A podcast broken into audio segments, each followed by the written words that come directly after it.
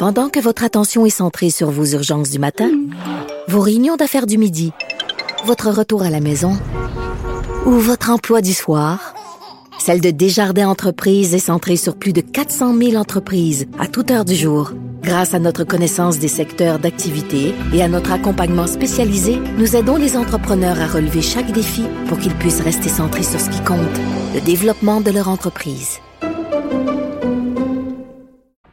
Et il y a Benoît Mélenchon, donc, euh, qui est professeur de département de littérature de langue française à l'Université de Montréal, qui est au bout du studio. Hein, il est au studio à Montréal. Bonjour, suis Benoît. au studio à Montréal. Salut, Antoine. Très bien. Donc, euh, Benoît, euh, vous avez le fabuleux, fabuleux blog L'oreille tendue. Vous avez publié plusieurs livres, en- entre autres le dictionnaire québécois instantané, qui est réédité, d'après ce que j'ai compris. Qui est en librairie dans une édition de poche depuis quelques jours à peine. Tout chaud. Formidable, ça vaut la peine. C'est un texte de 2004, mais qui a pas vieilli, notamment pour ce qui est des moratoires. On en parlera Dans quelques Euh, tout- minutes, oui. dans quelques minutes. Commençons par le lobbyiste. Faut-il redéfinir la, le lobbyiste, changer de mot en fait de, pour désigner cette façon de vouloir influencer le gouvernement?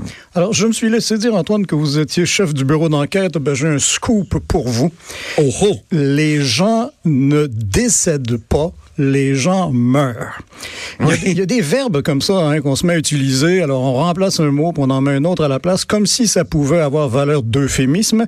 Ben non, c'est plate. Tout le monde meurt. Les gens ne décèdent pas. Et bien là, avec le lobbyisme, on a quelque chose d'un peu semblable. hein. Euh, le commissaire au lobbyisme, Jean-François Routier, a proposé cette semaine de remplacer une étiquette qui serait péjorative, lobbyiste, par quelque chose qui serait moins péjoratif, représentant d'intérêt. Et ça, c'est une expression qui viendrait d'Europe où elle serait déjà utilisée pour désigner euh, exactement la même chose. Alors moi, si on m'avait demandé mon avis, j'aurais dit, mais non, mettez influenceur à la place. Ça aurait été un peu plus drôle. Hein? Ça, aurait Ça aurait, été, ça aurait fait Instagram. ben oui, exactement. Ça aurait mis un peu de numérique dans l'affaire. Euh, mais évidemment, oui, changeons lobbyiste pour représentant d'intérêt parce que c'est péjoratif. Dans six mois, représentant d'intérêt, ce sera péjoratif. Hein, ce sera pareil. Il n'y a rien à faire. On peut bien essayer de changer la réalité euh, par le langage, ce qui marche des fois, mais très souvent, on fait juste reporter ce qui est là et qui ne va pas changer. Il n'y a rien à faire. hein. Quand vous êtes toujours en train de solliciter pour quelqu'un d'autre, vous allez avoir mauvaise réputation. Désolé. Donc, ça fonctionne parfois, ça, de changer la réalité avec les mots? Ah ben tout à fait. Regardez Par tout, ce qui, exemple? tout ce qui concerne la féminisation. Ah à oui, partir du vrai. moment où vous féminisez, vous vous rendez compte qu'il y a quand même une certaine partie de l'humanité euh, qui avait été exclue de la langue française et qui ne l'est plus grâce à la féminisation. Donc ça, ça change la réalité. Mais là, vous voyez, il y a quelque chose de noble de ce côté-là.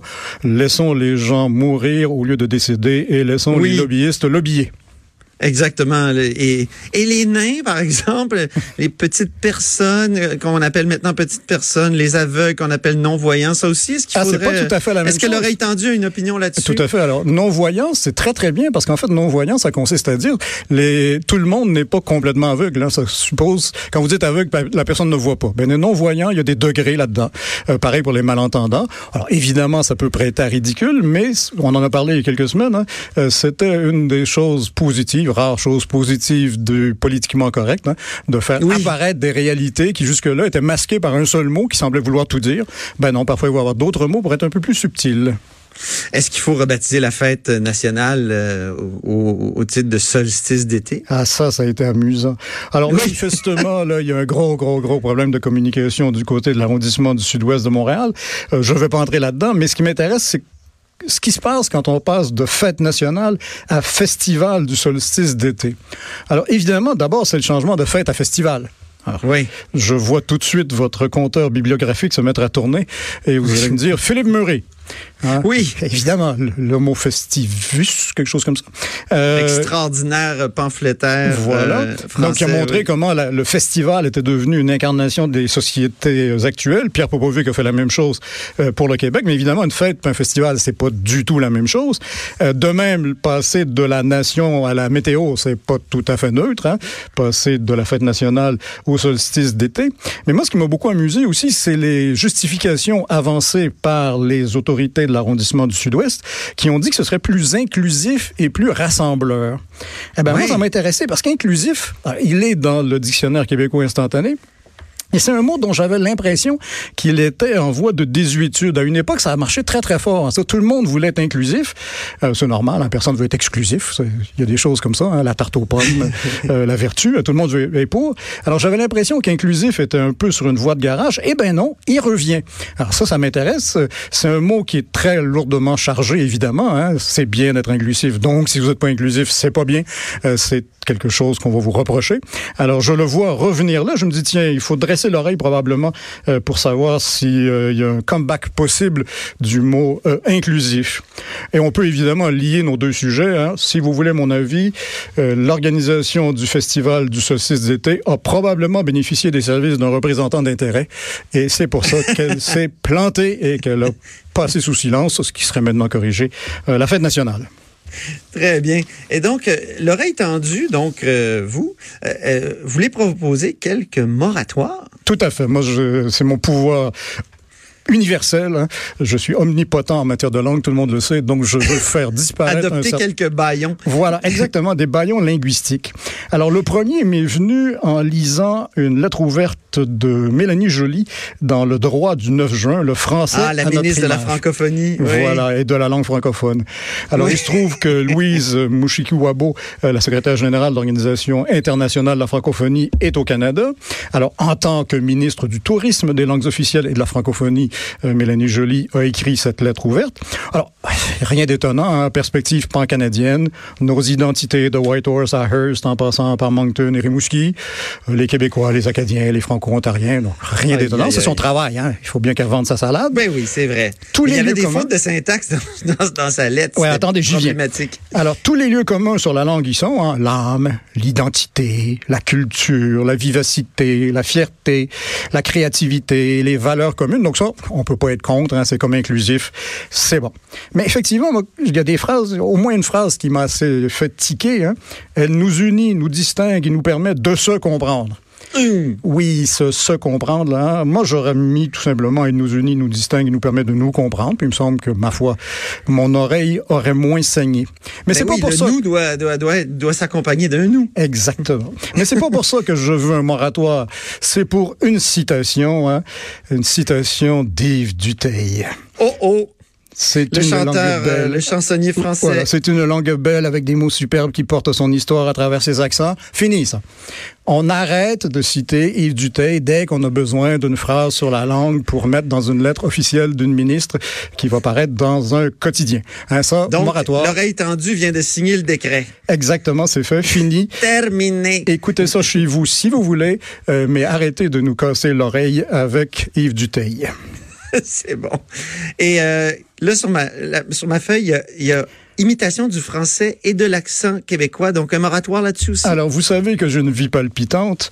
Euh, il y a quelques semaines, j'ai participé au tournage d'une docu-fiction euh, de ah la télé française. Alors, Canal Plus a envoyé une équipe à Montréal pour travailler sur le Québec. Euh, j'ai été interviewé à titre d'expert en matière de langue. Et à un moment donné, je me suis retrouvé avec trois comédiens qui se sont mis à imiter des accents. Alors, rien à faire. Hein? Quand on imite des accents, ça marche jamais. On se couvre toujours de ridicule. Et ça marche dans les deux sens. Hein? Les Français imitant l'accent supposé euh, des Québécois, mais pareil, les Québécois euh, imitant l'accent supposé des Français. Ah, moi, j'ai l'impression que je suis capable de donner le change en France à l'occasion. Ah oui, mais oui, moi aussi, je suis capable, Antoine, de d'être très, très doué, là. mais le but, c'est de pas faire ça, vous voyez, pour dire, regardez, votre langue est tellement pittoresque que je suis capable de la rendre moi aussi. Oublions ça. Laissons tomber les imitations d'accent, les imitations de prononciation, euh, l'utilisation du vocabulaire dont on ne sait pas exactement comment se servir. Hein. Souvenez-vous de ce dignitaire français qui avait dit à Jean Charest qui devait avoir la plotte à terre. Ouh, Donc, c'était fabuleux. Oui. Donc, si vous savez pas de quoi vous parlez, n'utilisez pas ce genre de choses. Deuxième moratoire, on n'imite pas l'accent des autres. Bon, très bien. On termine avec un dernier moratoire, moratoire sur décomplexé. Oui, alors ça, je l'ai repéré mais il y a quatre ou cinq ans décomplexé. Euh, il est devenu très, très populaire. Il est devenu très populaire en matière de langue. Hein, parler un français décomplexé. Ça, généralement, ça veut dire faire des fautes. Faire des... Oui, c'est ça. Mais bon, c'est pas faire un Justin Trudeau de soi. De soi-même. Parler un sabir euh, absolu. Euh, fédéral. Alors, moi, ce qui m'intéresse, c'est plutôt le décomplexé en matière de politique. Alors, je suis allé chercher dans ma besace à citation et je trouve des trucs du genre parole décomplexée, vote décomplexé, racisme décomplexé, Ah ben islam- islamophobie décomplexée. Alors, en théorie, être décomplexé, ça devrait être une bonne chose. hein. Vous aviez des complexes, vous avez plus de complexes, donc il y a quelque chose de positif qui s'est passé. Dans les faits, c'est pas ça qui arrive. Dans les faits, décomplexé, c'est devenu l'autorisation de ne plus vous censurer. C'est devenu Ne l'autorisation. plus de- avoir de filtre. Exactement. Donc, de dire des horreurs parce que ah, vous êtes décomplexé, vous êtes décontracté, vous y allez. Alors, méfions-nous de ça. hein. Il y a là quelque chose d'assez dangereux. Les filtres, c'est très, très bien quand on parle. Ça évite, ça nous évite de dire des bêtises.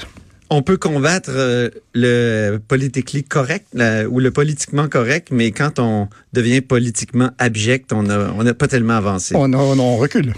Oui, c'est ça, exactement. Merci infiniment, Benoît Mélenchon. Ça me fait toujours plaisir. Au revoir. Dans- oui, à nous aussi. Donc, Benoît Mélenchon est professeur au département des littératures de langue française à l'Université de Montréal. Il est aussi euh, l'auteur du fabuleux blog L'oreille tendue. En fait, c'est lui, L'oreille tendue. Après la pause, euh, restez avec nous parce que il y a notre duo d'enfer du vendredi, Annabelle et Michael. De 13 à 14. Là-haut sur la colline.